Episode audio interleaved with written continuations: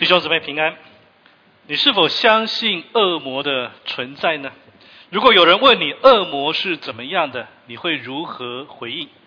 你是否会相信恶魔真实的会骚扰并攻击人的生活呢？他不会因为过年放假就停止他的攻击。今天我们将来看看一个被恶魔所控制的男人身上所发生的事情。我发现今年第一次的讲道是我讲的，我相信你们可能已经忘记我说了什么。那一次的主题是赢得基督，而这一次我们今年的最后一次讲道，我们也将实际看看耶稣基督在这个男人生命当中的一个工作。让我们在这一年整年的当中，特别在这纷乱一年的结尾，我们继续将眼目定睛在耶稣基督的身上。这个故事记载在路加福音第八章二十六到三十九节。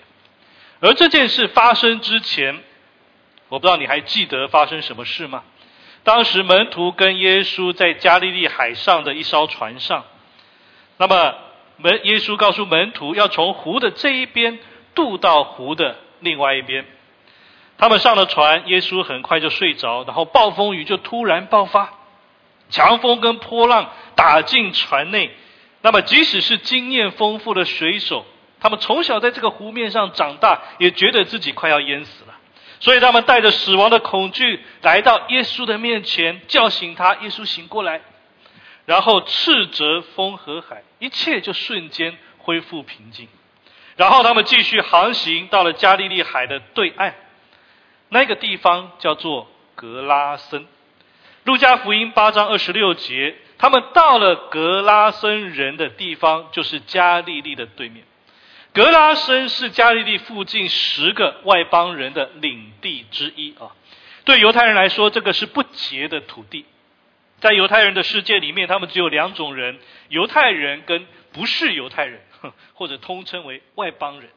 过去犹太人有句话说：“神创造外邦人是为了做地狱当中的燃料。”所以犹太人认为外邦人是不洁的，是毫无价值的物品而已。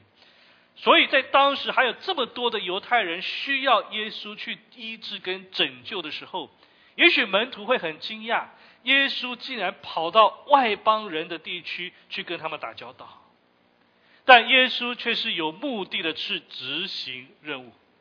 人永远都不能把耶稣困在一个框框里面。他不但要去外邦的地区，而且他要去的地方有不洁的猪，有不洁的坟墓，还有一个被恶魔所附身的人。那里不单是一个外邦人之地，而且是恶魔之地。在路加福音。八章二十七到二十八节，我们来看，耶稣上了岸，就有城里一个被鬼附的人迎面而来。这个人许久不穿衣服，不住房子，只住在坟茔里。他见了耶稣，就俯伏在他的面前，大声喊叫说：“至高神的儿子耶稣，我与你有什么相干？求你不要叫我受苦。”耶稣在岸上遇到一个被恶魔附身的人。恶魔是堕落的天使，他们过去是敬拜的天使，但他们想要窃取神的荣耀，期望人来敬拜他们自己，于是他们背叛神而堕落世界。所以圣经告诉我们在以弗所书六章十二节，因为我们并不是与属血气的征战啊，乃是与那些执政的、掌权的、管辖着幽暗世界的。和以及天空属灵气的恶魔征战，恶魔就是这个堕落世界的王，他们来到世界要控制人的生活，并带来巨大的破坏。许多危害人类的可怕罪行，都是源自于在世界当中活动的那个恶魔。但是我们也不需害怕，因为在神的面前，恶魔就像鸡蛋一般的不堪一击。但这里让我比较好奇的地方是，为什么这个被恶魔附身的人要迎着耶稣而来？照道理啊，恶魔应该就像犯人看到警察一样，拔腿就跑，怎么会跑来自首呢？我相信你也看过这个故事，但你有没有思考过这个问题？而当我去思考整段经文的记录，我发现这里的恶魔他并不是良心发现来自首，不是的，而是他无路可逃。因为之前的经文很清楚的告诉我们，耶稣是刻意要门徒开船到格拉森去，要到那个地方。这意味着耶稣是有目的性的要来抓鬼，而不是鬼来自首。恶魔很清楚的知道说，神若要抓他，他能逃到哪里去呢？这让我想起大卫的诗，在诗篇一百三十九篇七到八节：“我往哪里去躲避你的灵？我往哪里去躲避你的面？我若升到天上，你在那里；我若在阴间下榻，你也在那里。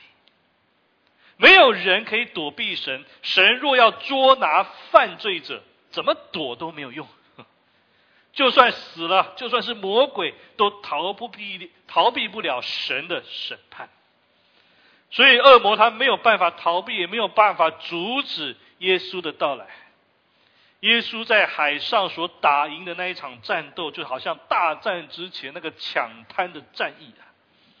我相信极有可能是魔鬼兴起的那一场海上的风暴，但是没有任何事物可以拦阻耶稣寻回那个失落灵魂的决心。耶稣要进入黑暗王国的心脏。要摧毁那恶魔的堡垒，那个是他来的目的。但是我们先停在这里。耶稣当然知道他的任务。那么门徒呢？虽然经文里面没有提到门徒的反应，但我很好奇，如果我们是门徒，在那当下我们会是怎么样的？我想，比起我们只是在旁边观看耶稣的反应，也许我们更需要思想：我们作为门徒。作为基督徒，我们在同样的场景下面，那个反应会是什么？如果你是耶稣的门徒，你在当场看到这个裸露不洁的人，他朝着耶稣而来，你会怎么去做？你是否会警告耶稣说：“耶稣，当心啊，快回到船上去？”或者，若那个人是朝你走去，你会如何反应？我们再进一步有一点灵修式的反省，好吗？神常常把一些不可爱的、怪异的、污秽的、令你讨厌的人带进你的生活当中。那么，当神如此做的时候，你的反应是什么？我们是否曾经花点时间反思我们自己，看看我们自己是否对某些人存有偏见？然后我们抵挡他们，远离他们，批评他们。但是弟兄姊妹，有没有可能，你所讨厌的那些人，却是耶稣所爱的人？如果神让那一些人走向你，将会发生什么呢？那个被鬼附身的男人，在你那里会找到什么？是耶稣的爱、医治跟宽恕呢？或者是冷漠、怀疑跟排斥呢？我想，这个是我们这一周啊，第一个应该要去反思的问题。回到经文里面，我们看到这个人与别人隔离，但是他不是自愿的啊，他是被人刻意的隔离。他独自一人，无家可归，他生活在一个不洁的环境里面。事实上，他是住在坟墓里面。当你听到“坟墓”这两个字，你会怎么想？坟墓是死人的住处啊。过去的坟墓是在一个洞里面，这个人就一直住在里面。住在坟墓里面的人被标签为神经错乱。过去、现在都是如此，一直到耶稣来找他之前，这个坟墓甚至不算是他的家。这个坟墓是魔鬼用来囚禁他的一个监狱。我相信，对这个绝望跟无助的人，在任何的社会当中所遭受的对待，应该都是一样。被极度的妖魔化，他不知道有个朋友会是什么样的感觉。没有任何一个人愿意给他时间，只有耶稣；没有任何一个人愿意给他关注，只有耶稣；没有任何一个人愿意伸出援手，只有耶稣；没有任何一个人愿意去靠近他，只有耶稣。在耶稣他一生有限的侍奉时间当中，他却花了一些的时间，甚至很多的时间，他要渡过湖，就为了这一个男人。而这一个裸露、受伤、浑身不舒服的男人问了一个问题：说，至高神的儿子耶稣，我与你有什么相干？有些英文翻译出来是说，至高神的儿子耶稣，你要我做什么？你要我做什么？我们先停在这里。至高神的儿子耶稣这句话让我有点惊讶。你看看，耶稣的门徒在这个时候对耶稣的认识，跟这个人对耶稣的认识有什么差别？之前耶稣的门徒刚刚目睹耶稣平静风和海，但他们的反应很特别，在路加福音八章二十五节那边说：“这到底是谁呀？这到底是谁？”他吩咐风和水，连风和水都听从他。这到底是谁？耶稣这个门徒其实还不太清楚耶稣到底是何方神圣。但是这个没有看到任何神迹的男人，却宣布耶稣是至高神的儿子，还问说：“你要我做什么？”当然，我相信这个宣告应该不是来自于这个男人的本身呢。而是附身在他里面的恶魔所说的，因为恶魔知道耶稣的身份，但这句话也带给我们一个很重要的思考，那就是连魔鬼都认同耶稣的权柄、能力跟身份，可能不比人还差的。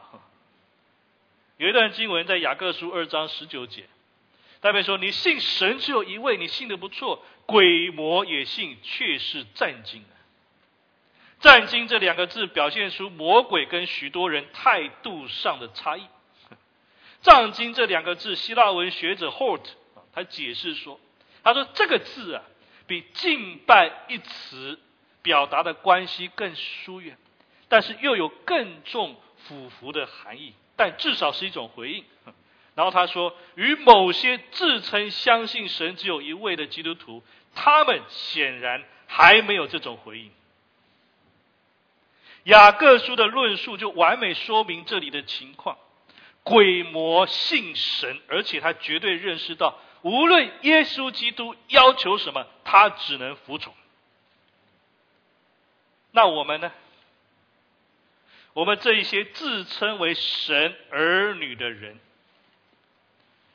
我们是否常常向耶稣提出要求？但如果那个答案没有得到我们所希望的，我们就无视于耶稣对我们的要求跟回应，我们继续自己的事业、自己的计划、自己的想法，甚至连恶魔那样的服从都还谈不上。恶魔很知道耶稣将要做什么，他只能无条件配合，他只能恳求耶稣说：“求求你不要折磨我。”恶魔认识到耶稣对他的权柄远大过他自己的权柄，恶魔还认识到他自己所做的事情，若受到酷刑或折磨，都是理所当然的，因为他过去毫不留情的虐待这个可怜的男人。在路加福音八章二十九到三十节，是因耶稣曾吩咐乌鬼从那人身上出来，原来这鬼屡次抓住他，他常被人看守，又被脚。这个铁链和脚镣困锁，他竟把锁链震断，被鬼赶到旷野去。耶稣问他说：“你名叫什么？”他说：“我名叫群，因为附着他的鬼多。”这个人赤身肉体，马可福音的记录还告诉我们他会自残，他用石头来砍自己。这都是魔鬼在他身上的一些工作。所以耶稣基督很清楚这个人真实的问题。如果耶稣在耶路撒冷给这个人一个崭新的家，那很不错。但是耶魔鬼不会让他住在那里，或者耶稣把他带到 shopping mall 去买件新衣服，他也无法穿上，因为魔鬼不会让他穿。耶稣如果把他带到最附近的医院，弄他把他弄到免费的保险卡，医生也没有办法治好他的病，因为在这个人的生活当中发生了一些我们平常没有留意的事情，就是恶魔在他生命当中的侵扰。事实上，今天的社会试图消灭恶魔工作的痕迹啊，今天的社会试图让我们相信恶魔是不存在的，试图让我们相信心理学、精神病学、医学、社会学好像可以解决一切的问题。甚至在某些方面，恶魔被人美化了，吸血鬼跃称成为好莱坞电影的主角，由最受欢迎的偶像明星来扮演。过去的恐怖片，恶魔在结局会被除灭，而今日的恐怖片，恶魔却成为最后的胜利者。恶魔早就悄悄的渗透到世界里面，改变许多人的价值观跟生活方式。而这个世界还试图要抹灭他工作的痕迹。在一九六五年，有个广播人叫做 Paul Harry，Paul Harry。那么他透过广播啊，发了一首诗啊，说：“如果我是魔鬼。”Paul 呢，他就预言魔鬼会做的事情，在一九六五年，而现在一一都实现。五十年前，他所发的一首诗，已经呈现我们今日混乱环境的真面貌。我很简单的摘录几句。那首诗是这么说：“他说，如果我是黑暗王子，我要把整个世界吞噬在黑暗中。即使我拥有世界上三分之一的房地产，并占有全人类五分之四的人口，只要我还没摘到树上那个最成熟的苹果，就是你，我就不会感到高兴。”我会像对夏娃那样对你窃窃私语，你可以随心所欲。接下来我会井井有条的按计划进行，我会叫作家创作出令人兴奋的华丽的文学作品，以便使其他作品显得枯燥乏味。他说我会用污秽的节目充斥电影和电视，我会尽力兜售毒品给人。我会把酒卖给尊贵的女士们和先生们，我会让其余的人靠药物来镇定。你看现在是不是在发生？他还说什么？他说：“如果我是魔鬼，我要尽快使家庭中充满争吵，使教会里充满争斗，使国与国交战，一直到所有的人都精疲力尽。”他说：“我会使媒体为了得到更高的收视率而着迷于煽风点火。”如果我是魔鬼，我会鼓励学校提高年轻人的才智，但忽略这个情绪管理，任凭他们在情绪中发疯。他说：“我会让监狱满意，使法官们推广色情行业。很快，我就可以把上帝从法院、从学校，然后从国会赶走。”我会极力提防那些努力工作的、爱国的、持守道德行为的人们。我要让年轻人相信婚姻是过时的，而随便替换伴侣更有趣，就像在电视上看到的那样。现在不是都在发生吗？这是五十年前一个广播人所发的一首诗。魔鬼正在工作，现在还在工作。而我相信，一年会比一年更加的严重。恶魔的工作就存在我们的周围，你意识到了吗？耶稣很清楚的意识到，说这个人并不是按着神形象所造的那个人，这个男人里面是群恶魔。耶稣知道说，在人中间有恶魔的存在跟侵扰，但我们常常没有辨识出他们的存在。当耶稣上岸的那一刻，属灵的战斗就开始了。耶稣看见恶魔就在这个人的生命当中，并且要求恶魔从这个人的身体当中出来。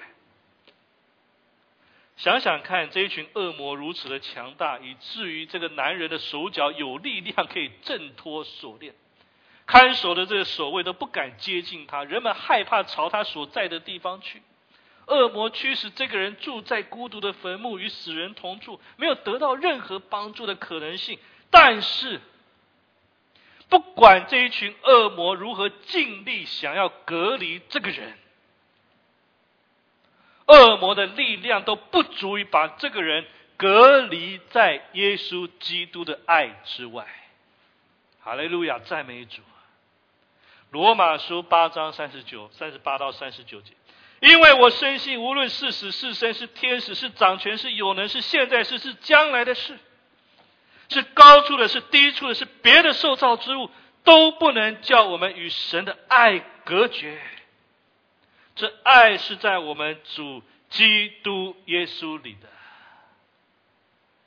恶魔工作的目的，就是要让人受到一些事物的束缚，而阻止我们认识耶稣。恶魔促使我们被许多事物捆绑，也许是金钱、权力、不健康的关系、骄傲、自卑感，或者是肉体情欲的享受、酒精、毒品、色情影片。那些束缚也可能是我们看起来很正常的事物，包括你的工作、你的家庭、休闲活动，那种期待被人关注的渴望。恶魔要这些事物占据你的生命，让你一直活在被这些事物捆绑的一个世界当中，就好像一座坟墓一样。几乎我们所有遭遇的束缚，都有恶魔在旁边工作。有人以为说那个只是一个习惯，不，那不只是你。恶魔在旁边拉紧那个锁链。你以为说那不过是一件小事情，我现在会这样做一次，下一次我就停止。不，当下一次的机会再出现，你说我就是这样的人，神就是这样造我，应该没有事情。然后束缚就开始，所有的束缚都是来自于魔鬼微小的谎言。但是我要说。没有任何的束缚可以拦阻人经历耶稣的爱。耶稣的福音就是为了释放人而存在的。你看，因为耶稣对这个人的爱，迫使这个男人背后的魔鬼 必须带着这个人来到耶稣的面前。而耶稣对那男人里面的恶魔说话，问说：“你叫什么名字？”当然，耶稣肯定知道恶魔的名字。但是，当耶稣这样问，他是要求恶魔把自己显露出来。恶魔不能再伪装在这个男人的名字里面，不能再伪装他的背后。恶魔必须为自己所做的事情负责。耶稣基督会很仔细的辨认每一个跟他说话的人。而这个恶魔的名字叫做群呢，意思是这一群的恶魔一个个都要在神的面前为他所做所求的事情要负责。群呢这个字是当时罗马军团用的，一个军团是罗马军队当中最大的单位，大概有三千到六千的士兵。而这一群恶魔就央求耶稣，在路加福音八章三十一到三十三节。鬼就央求耶稣不要吩咐他们到无底坑里去，那里有一大群猪在山上吃食。鬼央求耶稣准他们进入猪里，耶稣准了他们。鬼就从那人出来进到猪里面，于是那群猪闯下山来，投在湖里淹死了。在这里，我们稍微能够明白一下恶魔的这个世界，他们渴望附着在一种物质或者身体上面。圣经告诉我们，他到处寻找可吞吃人，抓住他们，然后进到他们生命里面去控制他们。而如果他们被赶出人的身体，他们就情愿进到猪里面去。耶稣曾经描述在马太福音十二章四十三到四十五节，乌鬼离了人身，就在无水之地过来过去，他要寻找安歇之处，却寻不着。后来他又回到那个人的那个里面去。为什么魔鬼一定要寻找物质或者身体上面的住宿啊？因为这个是他们工作的目标，工作的目标。唯有他们在人的身上，或者在其他生物的身上，他占据一个位置，他们能才能够在这个世界上去进行破坏这个耶稣救赎的工作。所以魔鬼很少会直接显露他本身那个真灵的面目，他更喜欢用我们所习惯的人事物来迷惑人。但是我们看到魔鬼也有害怕的，一个是耶稣，另外一个叫无底坑呢，那个是他们最终的住处。无底坑在新约出现九次，具体的情况如何我们不知道，但所有的恶魔都怕无底坑。而他们非常的清楚，耶稣有至高的权柄，让他们进入无底坑。他们无法拒绝耶稣所命令的一切，所以他们只能先哀求耶稣，或许可以先让他们进到猪的里面去。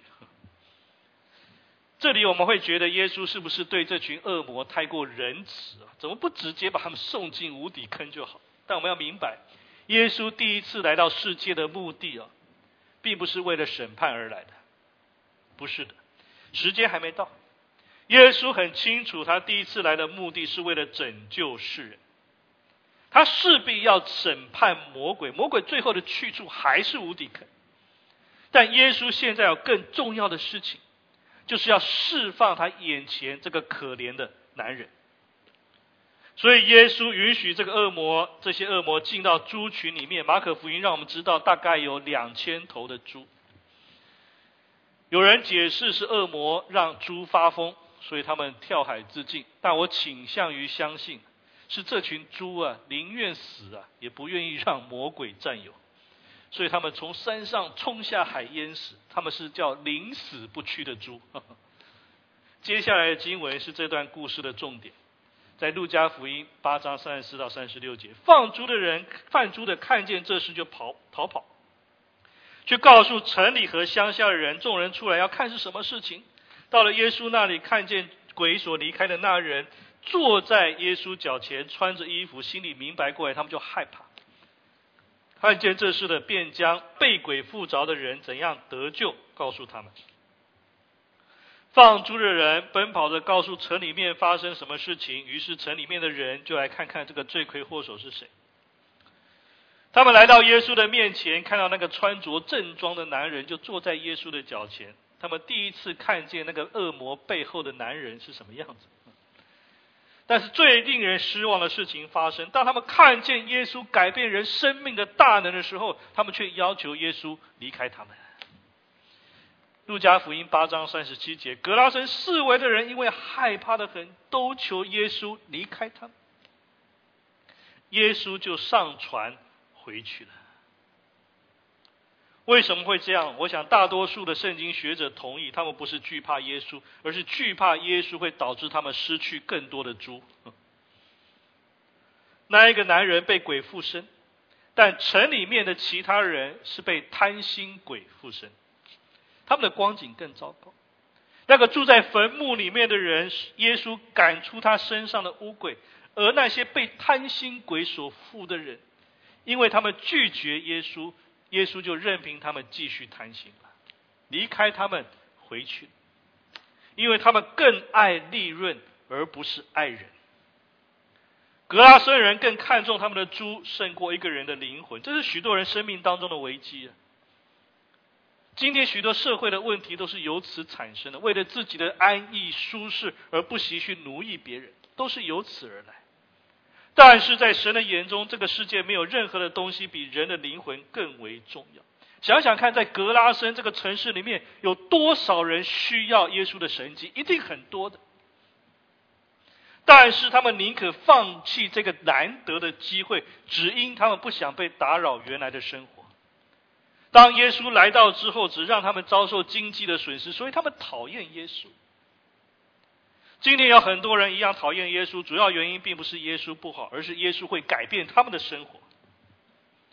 如果耶稣对一个人说：“你一定要放弃这个习惯，你要改正你的行为，这样是不道德的。”或者对某些的企业说：“你这样赚钱是不诚实的。”那么我相信绝大多数人会异口同声的对他说：“你走开，你回去吧，不要。”干扰我们，但想想看，如果我们能够做出改变，就能得到救赎。你的回应是继续保持自己喜欢的生活形态，所追随的目标，或者你愿意开放自己，让耶稣来释放我们，跟随他，得到真正的自由跟平安。格拉森人他们不愿意改变，所幸的是有一个人愿意。就是那个被鬼附的男人。这个男人看见人们的回应，他知道我要是继续跟这一群人生活在一起，以后会变得很困难。所以他恳求耶稣允许自己与他同行。在路加福音八章三十八节，鬼所离开的那人恳求与耶稣同在，耶稣却打发他回去。奇怪啊，耶稣不允许。他同行哎，耶稣很少拒绝人要求与他同行，但这里是有原因的，因为耶稣要给他更大的任务。耶稣告诉这个男人说：“你回去那些对我无所求的人那里去，回到家乡里面去，告诉神为你做了什么。”路加福音八章三十九节，你回家去传说神为你做了何等大的事，他就去满城里传扬耶稣为他做了何等大的事。耶稣要留下一个证人呢，耶稣要留下一个属灵的战士在那个地方，因为耶稣不会再回到这个地方来。格拉森人如果要再次看到耶稣，那就是末日审判的时候。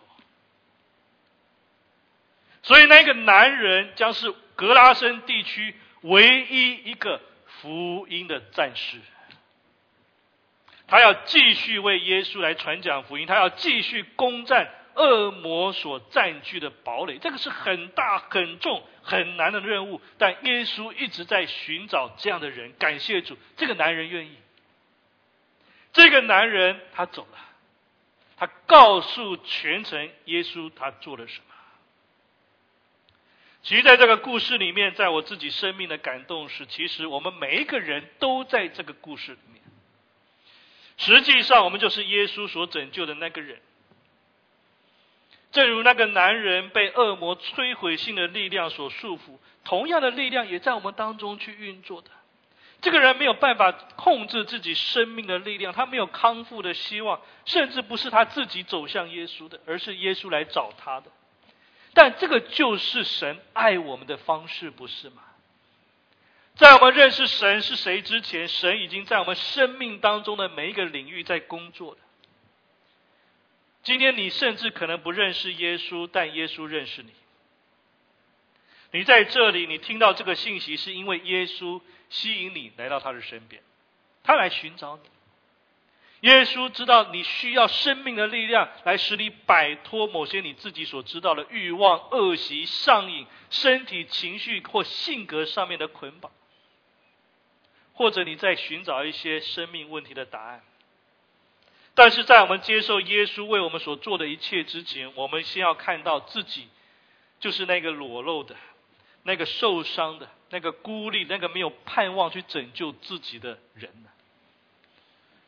如果我们不愿意承认自己的罪过跟需要，就像那格拉村城里面的人一样的话，那么耶稣的救恩就永远不会临到你的身上。他将离开你，他将回去，你将永远错过耶稣基督所带来的救赎与释放。我们也必须承认自己生命当中那个黑暗。我们不知道那个男人为什么会被鬼附，很大的可能是他为恶魔开了一个门缝。可能一开始是一个私欲的试探，慢慢的他的思想跟态度变得不健康、不道德，最后被邪恶占据，因为他太脏了。而在今天的娱乐文化当中，我们是不是也不自觉的就允许魔鬼从电视、从那个手机就进入我们的生活呢？那些败坏的价值观，那些影片允许脱口秀的主持人说出淫秽的言语，却不欢迎圣经的字句。许多人，包括基督徒在内，从刺耳变成习以为常。电视就是那样嘛，电影就是那样嘛。那些裸露的画面有什么呢？当那些影片、音乐被打上只有成年人才可以收看、收听的时候，我们以为只要成年。就可以放心去收看收听。我们被魔鬼欺骗了，弟兄姊妹，以至于他悄悄的来到我们的背后，他应许一些虚假的自由，却让人深深的捆绑在当中。然后黑暗的势力占据一个人的灵魂，就好像在这个人的身上，我们看到了灵魂毁灭的景象。但即便如此，你要相信，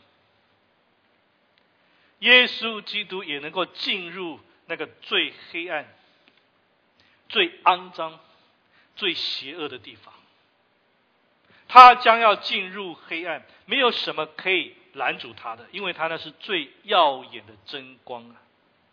这个是我们所需要听到的真理啊！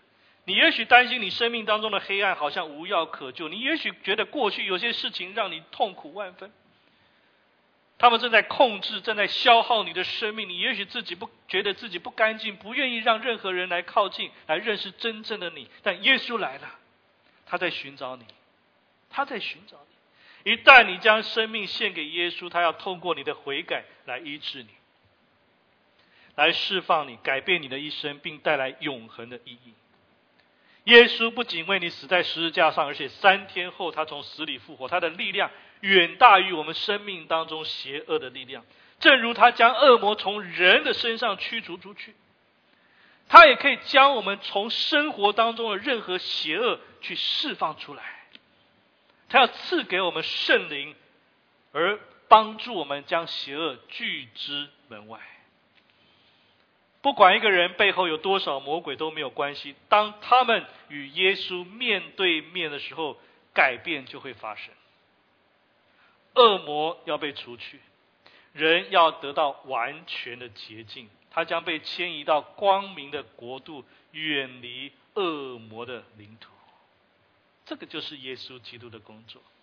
如果你愿意，今天就来到耶稣基督的面前，向他祷告说：“耶稣。”你要我做什么？你要我做什么？他会说：“相信我，接受我，跟从我，成为神家中的儿女。”这是耶稣要给你的礼物，因为他何等爱你。而如果你已经是基督徒，请记得耶稣所要求你的事情，就是返回家乡，在你所在的地方，在你家的附近，告诉人耶稣为你做了什么。耶稣如何将我们从罪恶、沮丧、孤硬、孤立或上瘾的那个处境当中拯救出来？我们可以告诉别人主为我们做了什么。这个是一个得救的人他所显出来的一个真正的面貌，就像这个男人，当他得救之后，他开始说不同的话。过去他只有污言秽语，现在只有福音。他所处的地点也不同。过去他住在魔鬼控制的坟墓里面，现在他在神旨意要到的地方去做见证。他的身份也不同。过去他是众人所厌弃的人，现在他是神的矮孩子，而且他是神摆在格拉森人当中唯一的见证人。同样的，神耶稣把我们摆在各种不同的地方，要为他来做见证。如果今天在你的公司、你的学校、家庭小组，在我们所生活的那个圈子里面，你是唯一的基督徒的话，要知道这个不是悲哀的事情，这个是神给你的挑战。你是神所留在那个地方唯一的属灵的战士，在那个挑战里面，神对你说：“去告诉每天你所碰到的人，耶稣为你所做奇妙的事情。”愿神赐福你，我们一起祷告。天父上帝，我们何等的感恩，因为你道成肉身，耶稣来到我们当中，使我们能够领受到这福音的真理。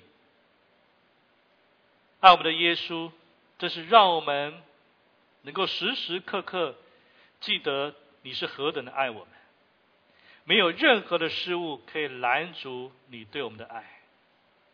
当你来到我们的面前，主，我们要向你谦卑的问你说：“主啊，你要我们做什么？你给我们的担子是轻省的。当我们愿意降服在你面前的时候，当我们愿意顺服你旨意的时候，那个释放就出现，那个自由就出现，那个真正的平安。”就临到我们的当中，求你释放我们。也许在我们当中仍有被捆绑的朋友，不管是你的工作，不管是你各样的习惯，不管是情欲的问题或其他的问题、关系的问题，也许你在这样的当中深深被捆绑。你来到耶稣的面前。